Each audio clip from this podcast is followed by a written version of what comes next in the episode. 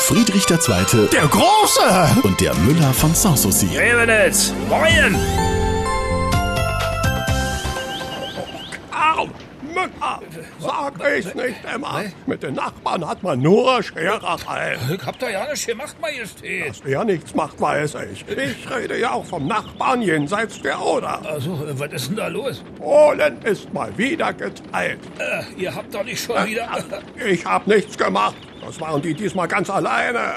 Ja, was denn? Das kann ich ihm sagen. Wenn die morgen die Wahl versemmeln, dann haben wir die nächste Diktatur an der Backe.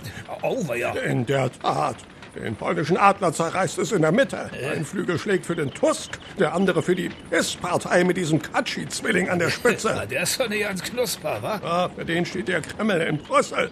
Und hinter der Oder lauert der böse Deutsche. Ich, äh, nee, also mir genügen billig tanken und Polen, Mike. Ah, blö, als ob wir keine anderen Sorgen hätten. Ja, eben. Mensch, äh, der Russe. Äh, Wenn man nicht aufpasst, ist der in 15 Minuten auf dem Kurfürstendamm. Was, das war früher, als die S-Bahn noch pünktlich gefahren ist. Nein, nein. Mon ami, was die Russen angeht, die hält uns der Pole schon vom Hals.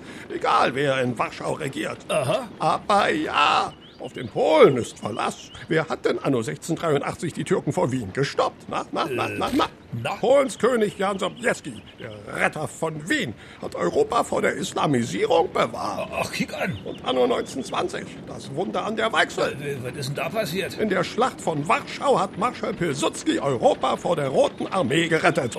Und denkt er nur an Solidarność.